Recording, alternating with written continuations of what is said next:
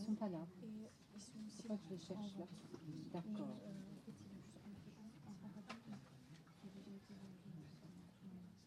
Attendez, vous n'en avez qu'un Vous voulez le faire Non. Que je ne peux plus les présenter là. Non, mais le paradigme, je ne peux plus le présenter. C'est idiot, oui. Il fallait en demander plus pour ce genre de manifestation. Je vous remercie. Mais oui, mais c'est- vous en aviez commandé combien? 4-5 Un peu dommage. J'imagine que je vous remercie. Parce que j'en parle beaucoup justement dans mes rencontres, donc euh, ce serait bien que les gens puissent retrouver. Vous dites au libraire Voilà. Très bien. Bon. Donc bonjour et bienvenue à, à tous. Euh, merci d'être venus si nombreux. Euh, Nous sommes très heureux d'accueillir donc Jeanne Benhamer, qui est euh, notre écrivain, une de, une de nos deux écrivains passeurs de, de cette troisième édition.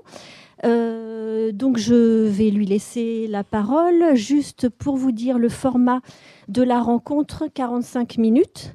Euh, vous pourrez, à l'issue de la rencontre, euh, acheter les livres dont Jeanne va vous parler, puisque cette, cet après-midi, elle va troquer son, son habit d'écrivain pour le, celui de libraire. Et non pas vous parler des livres qu'elle a écrits, mais euh, de ses coups de cœur, de, ceux, de ses livres qui l'ont accompagnée, euh, qui l'ont peut-être même inspirée. Voilà, je vous souhaite une belle rencontre et un très beau festival. Merci. Merci à vous et merci d'être venus aussi nombreux. Eh ben, D'abord, vous dire que ça me fait très plaisir de parler des livres des autres. Voilà, parce que si on écrit, on lit aussi beaucoup. Et donc, euh, moi, j'ai envie de vous redire aussi quelque chose avant de vous présenter la petite sélection des livres. C'est que je pense que la lecture est vraiment une pratique artistique ignorée parce qu'elle ne produit rien de visible. Tout se passe à l'intérieur de nous quand on lit, mais c'est une véritable création. Simplement, le matériau est donné par quelqu'un d'autre. Mais à partir de là, on crée ces images, on crée plein de choses et, ça ne se voit pas. C'est invisible, c'est silencieux, c'est libre, c'est gratuit à l'intérieur de nos têtes, donc personne n'en fera jamais la publicité, alors je la fais. Voilà. Et, et moi, la lecture m'accompagne euh, vraiment complètement dans la vie et je me permets de lire des choses différentes selon les moments de la journée. Le matin, c'est plutôt les livres réflexifs, donc je vais vous en proposer. Et puis euh, l'après-midi, c'est d'autres textes. Et le soir, c'est des textes plus intimistes.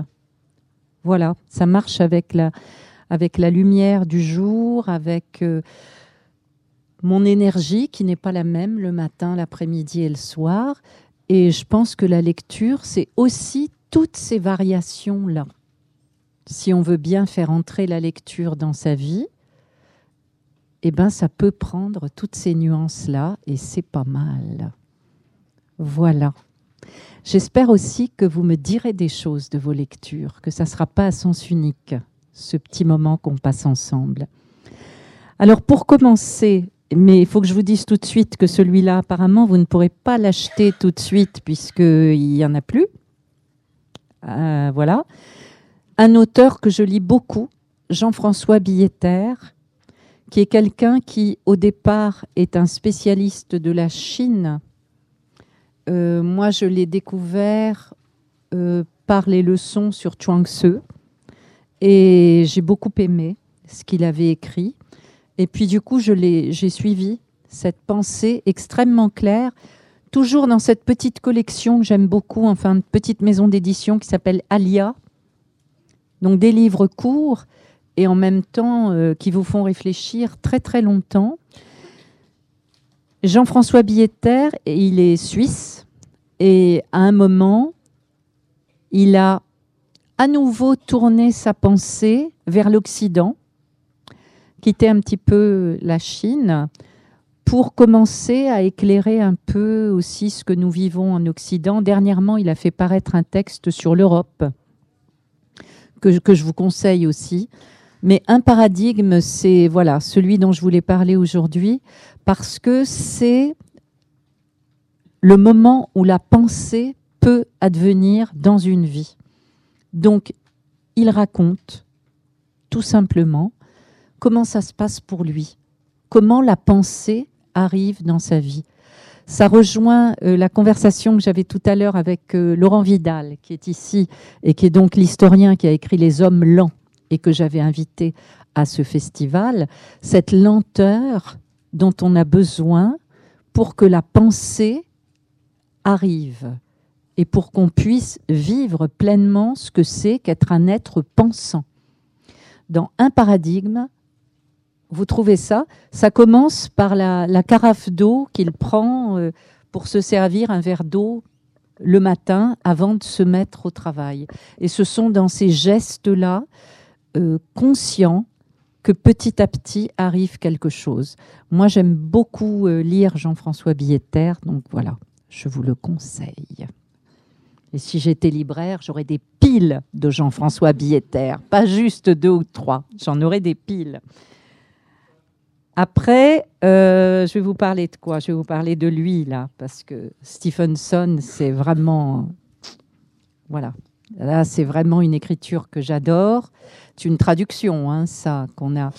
Euh, peut-être, je vais vous donner euh, une petite anecdote de comment ce livre est arrivé jusqu'à moi. Il est arrivé dans mon sac parce que c'est une lectrice. C'était à Vichy dans une librairie, petite librairie, euh, une lectrice qui a glissé ça dans mon sac. C'était entre ciel et terre. Et elle avait juste mis, elle m'a dit à l'oreille, je pense que ça va vous plaire. Et elle m'avait mis un petit mot, mais elle n'a même pas mis son nom. Je ne sais pas qui elle est. Je n'ai jamais pu la remercier par un petit mot ou quelque chose. Mais je la remercie à chaque fois que je parle de Stephenson parce que en fait, c'est elle qui m'a fait connaître effectivement Entre ciel et terre, qui est un texte absolument magnifique. Ça se passe en Islande. Stephenson est un auteur islandais et euh, on a affaire à un jeune homme dans Entre ciel et terre qui est au départ sur un bateau, donc il est marin, et puis son camarade qui est marin, plus âgé que lui, va mourir sur le bateau, en fait, va mourir parce qu'il va, il va tomber à l'eau, etc. Et voilà. Et il va lui remettre quelque chose qu'il faut qu'il aille porter, ce jeune mousse, à l'autre bout de l'Islande. Et donc, entre ciel et terre, le jeune garçon va porter le texte. Et c'est entre ciel et terre, c'est à la fois un roman, c'est en même temps un texte poétique magnifique et c'est un texte sur la puissance du verbe et du poème dans une vie. Alors moi, du coup, là, j'ai découvert les paysages de l'Islande, j'ai découvert aussi la, rudesse de cette vie-là, et depuis, je lis absolument tout ce qu'a écrit Stevenson. Donc euh, il y a plein d'autres textes que je vous conseille d'aller voir. C'est un grand romancier pour moi et c'est quelqu'un qui en plus nous fait réfléchir à ce que peut être la vie d'une autre façon. Il y a une profondeur dans ses textes, une profondeur poétique et très simple en même temps qui me va bien, que j'aime beaucoup. Je verrai tout à l'heure si on a le temps, on lira des extraits. Je ne sais pas si on aura le temps, on verra. Mais euh, voilà, Petit texte magnifique. Si vous voulez, vous pouvez poser des questions avant que j'enchaîne. Hein. N'est pas obligé d'être euh, à l'école. Hein. C'est pas là, j'ai l'impression d'être à l'école à nouveau euh, et de faire cours. Non, il n'y a pas des gens qui veulent dire des choses. Non, vous me parlerez de vos lectures après. Après, je vais vous parler de celui-ci, Louise Erdrich. Je ne sais pas si vous l'avez déjà lu, cette femme. C'est une amérindienne qui est euh, d'origine ojibwe. Et dans Ce qui a dévoré nos cœurs, elle met en scène une, une femme avec sa mère, toutes les deux, elles sont descendantes ojibwe et elles doivent s'occuper des héritages. C'est-à-dire que quand il y a quelqu'un qui meurt, elles font l'inventaire de ce qu'il y a et de ce qu'il faut faire des objets. Et elle va faire un inventaire, et dans cet inventaire, elle va trouver un tambour, un tambour ojibwe. Donc c'est son origine. Elle qui est apparemment une euh, américaine d'aujourd'hui, euh, un peu loin de son origine ojibwe. Et à travers ce tambour, elle va remonter toute l'histoire de son origine. Et on va retrouver les rituels ojibwe, on va retrouver plein de choses. C'est vraiment une aventure de lire ce texte-là. On part dans de l'onirisme quelquefois. On revient à sa vie de tous les jours avec son voisin, etc., ce qui se passe avec sa mère dans sa vie. Et on repart à nouveau vers des contrées qui sont des contrées qui finalement l'ont toujours habité sans qu'elle en ait vraiment conscience. Et ce tambour, en fait, elle, le vole, hein, parce que c'est un vol ce qu'elle fait. Elle le garde, elle le garde dans sa chambre, elle ne le met pas dans la succession. Et petit à petit, dans cette chambre, ce tambour va prendre une place très importante parce qu'elle va l'entendre. Elle va l'entendre résonner, et il va l'embarquer très très loin. Donc euh, ce qui a dévoré nos cœurs, c'est un texte que moi je trouve magnifique. Et alors c'est pareil, quand j'ai commencé avec un auteur euh, que j'aime beaucoup, je lis tout. Donc euh, Louise Erdrich, moi j'attends le prochain. Voilà, je suis dans l'attente. Et toujours dans ce qu'elle écrit, vous allez trouver cette filiation avec les Indiens, Ojibwe. Euh, j'aurais pu aussi vous parler de Vagamézé. Je ne sais pas s'il y en a parmi vous qui l'ont lu. C'est un Amérindien aussi euh, qui a écrit, euh, le titre m'échappe, Les étoiles s'éteignent à l'aube. Texte superbe où il raconte, j'en ai pas parlé dans cette sélection, mais je vous le donne quand même, parce qu'on est dans la même veine. Hein des Indiens Ojibwe aussi. Et hum, les étoiles s'éteignent à l'aube, c'est un fils qui va accompagner son père, qui est mourant en fait, qui va l'accompagner dans la montagne, parce que le père veut faire un voyage, et ce voyage va être initiatique. Alors que le père est un vieil alcoolique euh, qui ne s'est pas occupé de lui quand il était petit, etc., il va y avoir une espèce de rédemption euh, qui va se passer entre ce père et ce fils. C'est un texte absolument magnifique et où on retrouve aussi toujours euh, ces ancêtres lointains qui travaillent la mémoire de ceux qui vivent aujourd'hui. Il a écrit aussi, Vagamézé, Le jeu blanc, où il parle du fait que les jeunes Indiens ont été enlevés à leur tribu pour être mis dans des pensionnats euh, religieux pour qu'ils oublient, qu'ils soient arrachés complètement à toute leur tradition, à leur civilisation, pour en faire des enfants chrétiens. Et ça s'est passé avec, euh, avec des choses horribles qu'on peut suivre quand on lit le jeu blanc et comment un jeune homme arrive à s'en sortir. Le jeu blanc, c'est le hockey sur glace et, comment il entre dans les codes des Blancs pour jouer dans ce jeu-là. C'est Vagamézé qui a écrit ça aussi, et c'est un texte aussi très prenant et magnifique.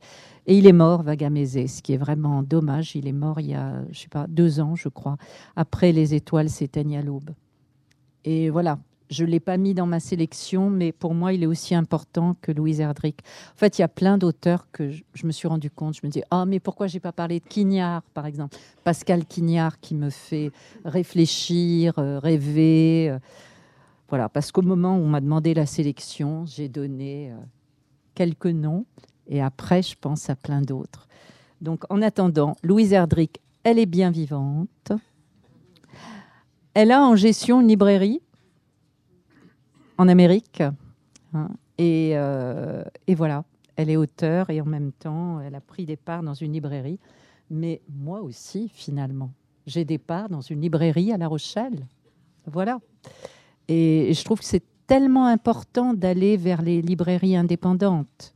J'en profite. Hein. Parce que si on ne va pas acheter ses livres dans les librairies indépendantes et qu'on va que sur Amazon et compagnie, il n'y aura plus de librairies indépendantes. Alors que le prix, c'est le prix unique du livre. Hein. Jacques Lang avait quand même apporter quelque chose d'énorme à la librairie, qui est le prix unique du livre. Donc Amazon euh, peut vous dire qu'il vous fait des remises, etc. Regardez comment sont traités les gens qui travaillent pour Amazon. Et, voilà, alors que le prix du livre est le même. Donc euh, parfois on dit ah ben oui, mais on a le livre plus vite que si on le commande. Eh ben moi je crois, hein, on a parlé des hommes lents tout à l'heure, mais je crois que la lecture peut attendre deux ou trois jours, que ça s'appelle le désir de lire, et que le désir de lire peut aller avec un temps humain, et qu'on n'est pas obligé d'avoir tout comme ça, toc, à la minute, qui arrive devant notre porte, bientôt apporté par des drones et par, euh, enfin, toute la crétinerie euh, d'un monde qui vous le voyez bien, de toute façon, ne peut pas continuer sur cette route-là. Donc j'en profite euh, et hop, voilà, la librairie indépendante. Les auteurs comme moi n'existeraient pas sans la librairie indépendante. Mes textes, ce sont les libraires qui les ont portés depuis le début. Les libraires et les médiathèques, à qui je dois beaucoup, parce que c'est eux qui ont installé un bouche à oreille, qui ont, gardé mes livres. Si je n'étais soumise qu'à Amazon, eh bien, en tant qu'auteur, je n'existerais pas beaucoup. Voilà. Donc, je rends grâce à ceux qui, font partie de ce grand tissu humain euh, qui va de, l'écriture à la lecture. Et je poursuis. Après ce petit intermède politique, poétique et politique, ça marche ensemble. Je poursuis avec ma grande chérie, Virginia Woolf, qui est vraiment, euh, voilà, une femme qui écrit et que je ne cesse de lire, sur laquelle je reviens tout le temps et je découvre tout le temps des choses. Dernièrement, je lisais euh, Orlando. Je n'avais pas lu Orlando de, de Virginia Woolf. Et dans Orlando, il y a plein de passages sur ce qu'est écrire une biographie. Puisque dans ce texte, elle dit qu'elle écrit la biographie de ce personnage étrange qui change de sexe en cours de, de texte. Et c'est très étonnant la façon dont elle arrive à faire tout ça. Pour euh, aujourd'hui, où on parle beaucoup du genre, c'est très étonnant de voir à quel point Virginia Woolf elle était euh, extrêmement libre dans son écriture. Alors moi, j'aime bien conseiller Mrs. Dalloway pour ceux qui auraient peur un peu d'entrer dans l'univers de Virginia Woolf, parce que ça me semble plus aisé même que la promenade au phare. Il me semble plus aisé d'entrer dans Mrs. Dalloway, où on a en fait euh, une femme qu'on prend au début de la journée, qui a l'air pas passionnante, genre grande bourgeoise, qui va préparer une partie. Et donc, on se dit que on peut s'intéresser à autre chose. Mais en fait, et c'est tout l'art de Virginia Woolf, elle entre à l'intérieur de ce personnage. Et on va suivre, par exemple, elle est, euh, elle est à un carrefour, elle va traverser, et on a euh, toutes les pensées qui arrive là, c'est-à-dire à la fois l'enfance qu'elle se rappelle. Il y a quelqu'un qui doit venir à cette partie, qui est quelqu'un qu'elle a connu quand elle était jeune fille. Et il y a tout d'un coup tout ce remuement très profond qui arrive, et toute l'inanité aussi de ce qu'elle vit, qui vient se heurter comme ça en elle. Et pourtant, elle va la traverser cette journée, et elle va faire ce qu'elle a à faire pour préparer toute cette chose-là. Mais au fur et à mesure de la journée qui passe, nous, on entre dans bien autre chose que la préparation d'une soirée euh, de bourgeoise. Et c'est euh, tout l'art pour moi de Virginia Woolf qui rejoint beaucoup Proust finalement, parce qu'on entre dans des correspondances intérieures euh, qui peuvent être olfactives, elles, peuvent être auditives. On va entrer dans une mémoire enfouie et puis ça va revenir euh, jusqu'au jour où on est. Ça va jouer avec la, lumière qu'il y a dehors, euh, une bribe de phrase entendue dite par un passant. Et tout ça va constituer une véritable épaisseur humaine où on se retrouve, même si nos vies sont à des lieux et des lieux de la vie menée par Mrs. Dalloway. En fait, on va retrouver ce qu'est profondément une vie humaine et cette sensation que le temps passe et que quelque chose nous échappe tout le temps de ce que pourrait être une vie pleine. Et c'est ce que j'aime énormément dans ce texte-là. Voilà. Donc euh, ne vous privez pas de, de cette femme-là. Il y a Carson McCullers aussi, là je ne la vois pas, mais elle est là. Voilà.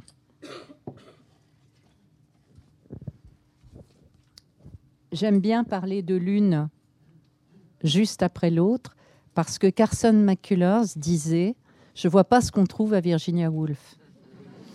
Et moi qui aime bien les deux, j'aime bien l'écriture de Carson McCullers et j'aime beaucoup euh, évidemment Virginia Woolf. Moi, je vois bien ce qu'elles ont en commun, ces deux femmes.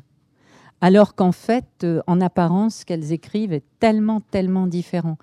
Parce que les personnages, les situations, les contextes sont très différents.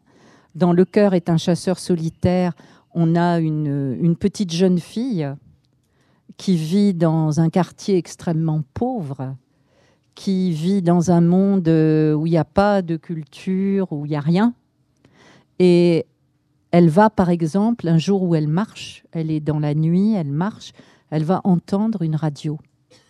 Elle va s'installer là, elle va s'asseoir par terre, elle va écouter, et c'est la première fois qu'elle entend de la musique, vraiment.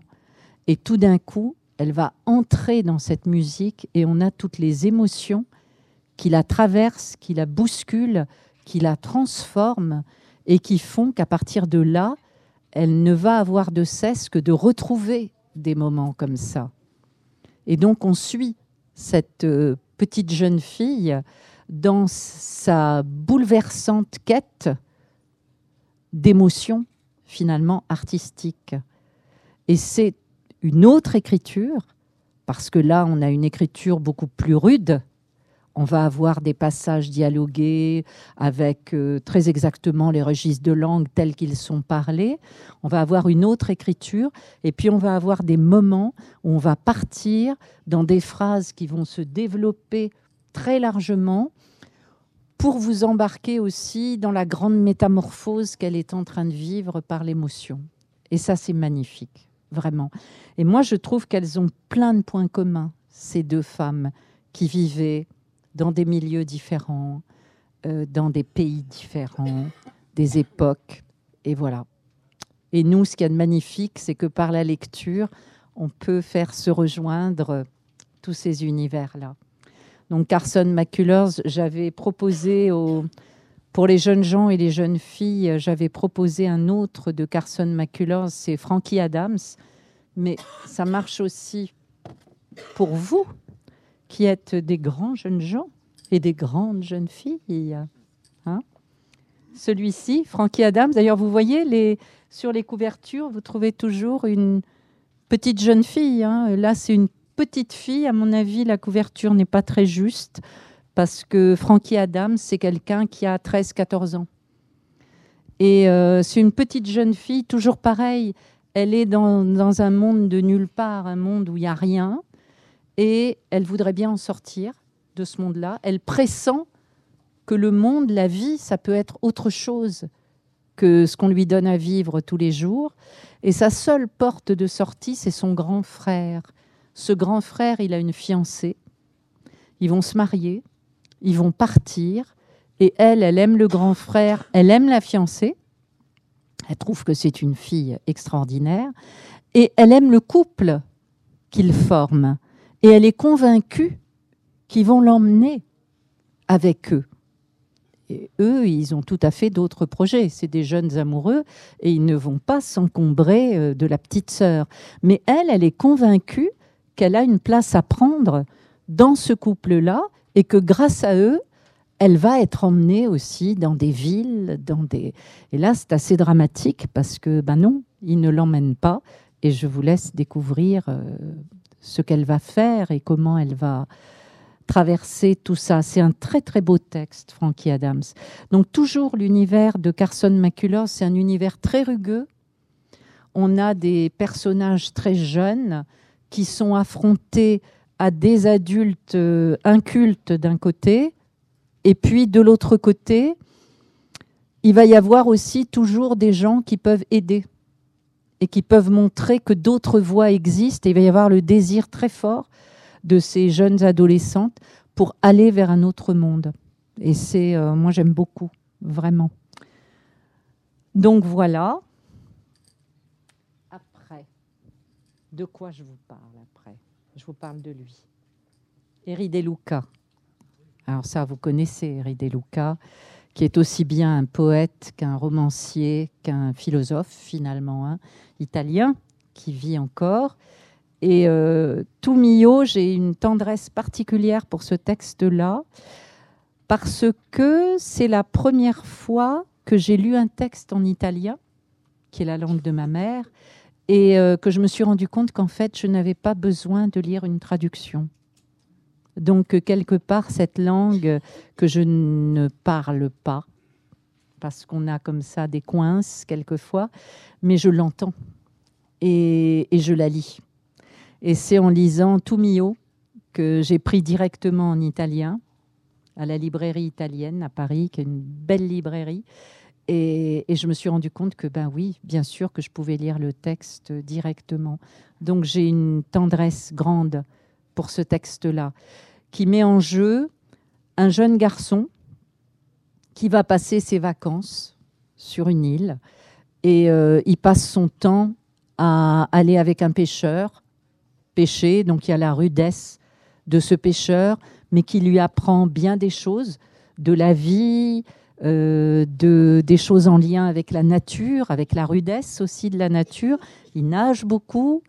Il y a le soleil qui est très fort là-dedans. Il y a la mer, le soleil, donc des éléments que, que j'aime beaucoup, qui sont constitutifs pour moi. Et puis, il va rencontrer toute une bande aussi de garçons et de filles et dans cette bande, il y a une jeune fille et il va avoir une très étrange relation avec cette jeune fille, qui est à la fois une relation amoureuse, donc ce sont euh, deux jeunes amoureux. Je les situe, moi, autour de 15-16 ans à peu près. Et en même temps, pour cette jeune fille, il se passe quelque chose d'étrange parce que ce garçon représente un père mort et elle, lui donne cette espèce d'identité inconsciente. On sent que ça fonctionne comme ça et que ça pourrait bien les entraîner dans une spirale qui n'est pas forcément bonne, qui pourrait être mortifère. Donc je vous laisse découvrir euh, comment tout ça va se jouer. C'est un très beau texte où on a à la fois la jeunesse, la nature très forte qui se donne là, mais une nature assez, assez violente en même temps. Hein. Et puis euh, quelque chose qui dépasse ce qui est en train de se vivre et qui est tout simplement le travail de l'inconscient chez l'un et chez l'autre. Et comment ce garçon va pouvoir quand même essayer de garder sa liberté d'être malgré l'amour qu'il ressent pour cette jeune fille. C'est un très très beau texte, très complexe, et en même temps, c'est l'écriture d'Eri De Luca, ça veut dire une écriture limpide. C'est une écriture limpide, poétique, magnifique, avec très peu de mots. Il vous fait ressentir les sensations physiques de façon merveilleuse. Et, voilà, ça vaut le coup. Alors, après, après, il y a John Berger.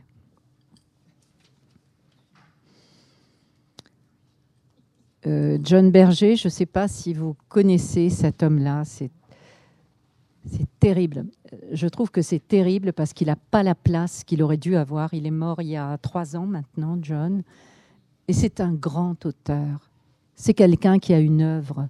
C'est quelqu'un qui était à la fois peintre, critique d'art, romancier, poète, philosophe. Et il a vraiment une œuvre remarquable. Il a quand même eu le prix Pulitzer aussi. Et il est venu s'installer en France, en Savoie. Donc il a, il a vécu en France tout le reste de sa vie. C'est un homme extrêmement engagé, un engagement politique très fort. Il écrivait beaucoup dans le monde diplomatique. On retrouve beaucoup de ses articles dans le monde. Et, euh, et voilà. Moi, c'est Christian Bobin qui m'a alerté sur John Berger il y a, euh, je ne sais plus combien d'années, qui m'a dit, mais Jeanne, lisez John Berger, on ne le lit pas assez. Et écrivez-lui si vous aimez euh, ce qu'il fait, parce que finalement, on, ne le connaît pas. Et donc, j'ai lu John Berger. Je ne lui ai pas écrit, parce que c'est le genre de choses que je n'ose pas faire. Voilà. Et, et un jour, je me suis retrouvée à Chambéry et j'avais une carte blanche et je pouvais inviter qui je voulais. Et on m'a dit qui tu veux rencontrer? Et j'ai dit John Berger parce que je savais qu'il n'était pas loin. Et on m'a dit, oh, mais John Berger, il se déplace pas. Il ne vient pas. Je dis, bon, ben tant pis, hein, on aura toujours tenté le coup. Hein. Et puis j'étais dans une classe au fin fond de la Cambrousse, euh, près de Chambéry, et arrive un homme en moto. Et à l'époque, John, il, avait, il devait approcher les 80 ans, hein, mais c'est une force de la nature. Et il arrive et je le vois entrer dans la classe. Et moi, j'étais tétanisée. C'était euh, John Berger qui arrivait. Donc, j'ai continué mon intervention. Euh, voilà. Et à la fin, il est venu me voir et il m'a dit on, m'a dit que tu avais envie de me voir. Alors, euh, je suis venue. Voilà. C'était ouais, c'était inattendu. Et ça a été le début d'une vraiment d'une belle amitié. quoi. Il était venu avec des livres à m'offrir. C'était très touchant, vraiment. Et on s'est parlé comme si euh, on se connaissait depuis toujours. En fait, c'est quelqu'un de très simple d'accès. Et ce qui est très joli, c'est qu'il m'a envoyé les poèmes de son fils, Yves, que je vous conseille, Yves Berger. Et euh, en me disant, dis ce que tu en penses, parce que moi, comme je suis son père, j'ai un peu peur d'être un peu partie prenante, trop. Et moi, je trouve que ce qu'écrit Yves vaut vraiment la peine d'être lu. Et Yves Berger est peintre aussi. Et, voilà, donc John est mort, mais Yves poursuit la route. Je vous conseille de lire de Yves Berger euh, une journée, comment c'est? Toute une journée dehors. Il est resté dans le village de Savoie. Il vit dans la maison de ses parents, qui sont morts tous les deux maintenant. Et il mène une vie de paysan, de paysan, peintre, poète. Et dans euh, toute une journée dehors ou toute une journée au grand air, je ne sais plus comment ça s'appelle. Euh, il raconte comment il vit et qu'à la fois il peut s'occuper des bêtes de son camarade qui est éleveur et puis s'installer et dessiner ce qu'il voit de la montagne où il est et puis rentrer et puis à nouveau s'occuper des bêtes et puis écrire et que tout ça ça peut se faire dans une même vie qu'il n'y a pas de raison de se dire on est paysan ou on est poète. On peut être les deux, les trois, tout à la fois.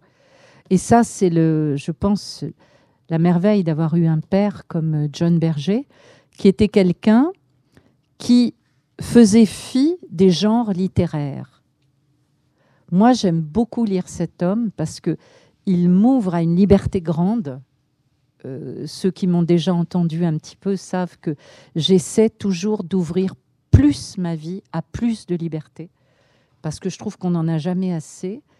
Et lui, il passe euh, d'un moment où on est vraiment dans une réflexion philosophique à un poème, et puis il va faire dialoguer les personnages et il va pas s'embêter, hein. il va mettre le nom du personnage, et comme si on était au théâtre, le dialogue, il va revenir au récit, tout ça dans le même texte. Ça, c'est dans Et nos visages, mon cœur, qui est un texte superbe. Et voilà.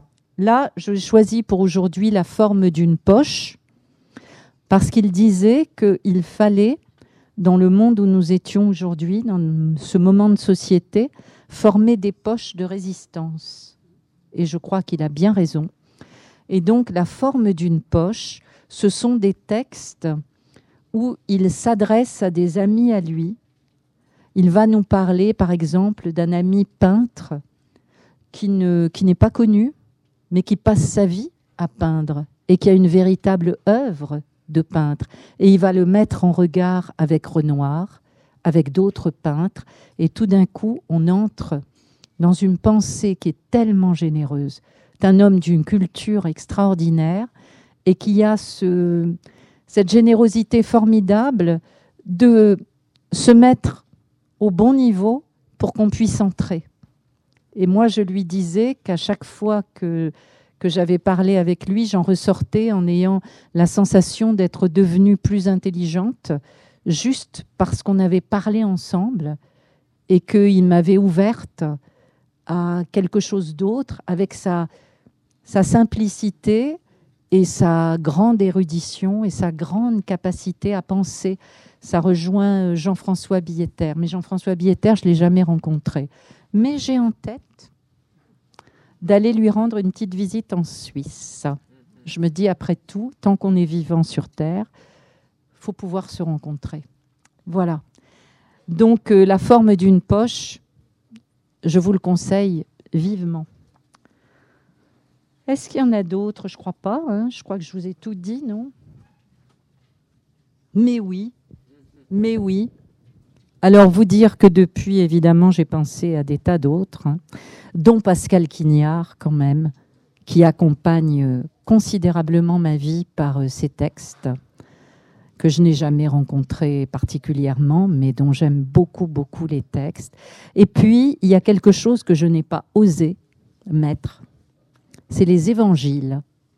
Parce que je suis une lectrice des évangiles, pas du tout de façon religieuse, puisque je, ne suis absolument aucune religion, mais je trouve qu'il y a des passages dans les évangiles qui sont d'une liberté, et en particulier par rapport à notre société de consommation, extraordinaire. Partir avec une tunique, une paire de sandales. Moi, je me crois revenue aux années 70 hein, quand je lis ça. Ben oui, mais j'ai adoré ça et je continue à me dire que c'est la bonne route. Hein. C'est-à-dire arrêter avec euh, trop de choses matérielles et, garder justement euh, notre temps de vie pour des choses plus intéressantes que les objets. Voilà, bon, c'est tout. Je vous en ai dit pas mal, hein, je sais pas. Voilà. Hein.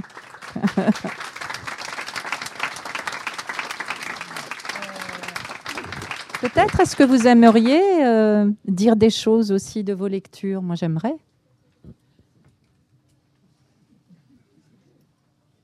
Vous êtes timide Qui est-ce Il y a quelqu'un là qui. On dit. Au fond Où ça, au fond? Par là? La dame? Non? Monsieur? Hop. Euh, merci d'avoir. Ça marche, ouais. Euh, merci d'avoir parlé de, Virginia Woolf, parce que du coup, euh, dans ma poche, j'ai vers le phare, et, et du coup, Virginia Woolf m'a fait découvrir ma part féminine, ce qui est assez grandiose. Et j'ai adoré Virginia Woolf et sa nouvelle Quatuor à cordes, plein de petites nouvelles, vraiment très courtes et très fin, très subtiles, et j'ai trouvé ça magnifique, tout ce qu'a fait Woolf. voilà.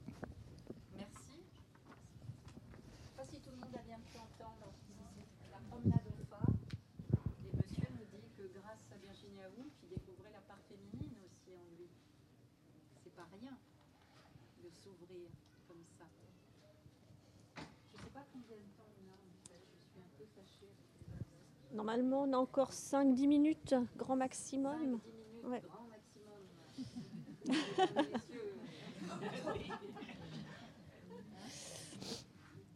Vous voulez qu'on partage quelque chose de vos lectures Oui, il y a une dame là. Prenez, prenez le micro pour que tout le monde vous entende. Euh, sur Louise Irish, qui est, une auteure que j'adore totalement aussi, comme euh, vous. Il y a un de ses premiers livres par lesquels je l'ai découvert qui s'appelle La chorale des maîtres bouchers, qui est absolument superbe. Je relis euh, très régulièrement la dernière page, qui, qui est une page de poésie, enfin, voilà. et qui parle assez peu finalement du monde amérindien. Je crois que c'est la seule, la seule texte où elle, elle, elle revient en arrière. En fait, c'est l'histoire de son arrière-grand-père qui part avec des saucisses. Voilà. Ouais, ouais, ouais, ouais. Puis il y, a- toujours le même mélange de fantastique et des, personnages assez, étonnants. Et euh, il y en a un autre, euh, j'ai pas tout aimé de la même façon, mais il y en a un autre que moi j'ai beaucoup aimé qui s'appelle La Rose, qui est sur euh, cette fois-ci euh, l'actualité violente qui est faite aux descendants des Amérindiens dans les réserves actuelles. Donc elle, ne remonte pas forcément au passé, enfin pas systématiquement, elle le fait dans ce qu'il y a des voix cœurs, dans le silence du vent ou des choses comme ça, mais elle va aussi sur euh, l'actualité de et, les conséquences donc euh, du, passé. La rose, ça part d'un, ça part d'une histoire de viol sur une réserve quoi, et et, ça décrit en même temps une famille euh, qui vit sur la réserve. Voilà. Et du coup, je pense aussi à une autre auteure que je vous ai pas mis là, mais c'est Annie Dillard. Annie Dillard, qui est une américaine, alors que son nom sonne français. C'est une américaine qui a, qui a écrit, par exemple, L'amour des Maytree, qui est un texte magnifique, et qui a écrit aussi un texte réflexif sur l'écriture en lisant, en écrivant, qui se rapproche du texte de Grac dans le, le, titre, où euh, elle, elle a une réflexion très profonde sur ce qu'est écrire pour elle. Et vraiment, je vous conseille cet auteur-là aussi, Annie Dillard. On la connaît peu. Et elle avait aussi, euh, elle a écrit une enfance, euh, je sais plus où, dans la ville où elle a vécu, qui est une ville euh, industrielle, et où elle va se pencher sur une petite mare où il y a des insectes, et où elle commence à s'intéresser à la nature. Et en fait, Annie Dillard est quelqu'un qui vit maintenant complètement dans la nature, voilà, et qui a un rapport comme ça au monde de la nature et à l'écriture qui est extrêmement important, qui peut se rapprocher de Taureau, par exemple. Voilà.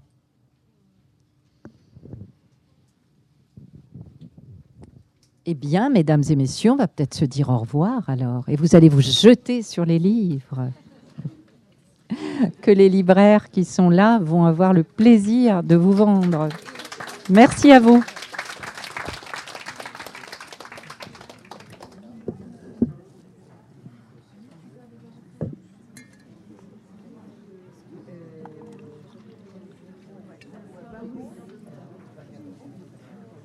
Avant que vous partiez, excusez-moi, je voudrais que vous me donniez le nom de cette librairie de La Rochelle. Ordinaires. D'accord, je vais retenir. C'est mon fils je en fait qui l'a Bah, ouvert. Parce que moi, j'ai une maison familiale à l'île de Ré, Ah bah alors venez laquelle, rebelles. et alors, je vais de moins en moins à l'île de Ré, hop, à La Rochelle, parce qu'il faut passer le bac et ça, parce qu'il faut passer la Le voiture, le pont. Le pont, il n'y a plus de non, Oui.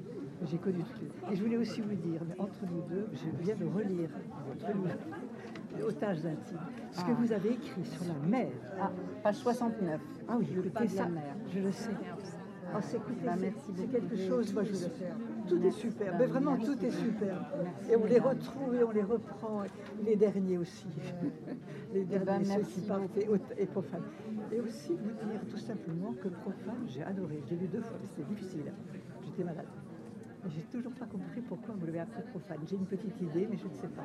Euh, parce que pour moi, dans ce texte, le sacré Voilà, appartient à tous. ça, voilà, ça. Donc à ceux ça, aussi voilà. qui sont qu'on appelle les profanes. D'accord, voilà, c'est ce ce que je m'étais fait comme idée. Eh ben, c'est vraiment magnifique.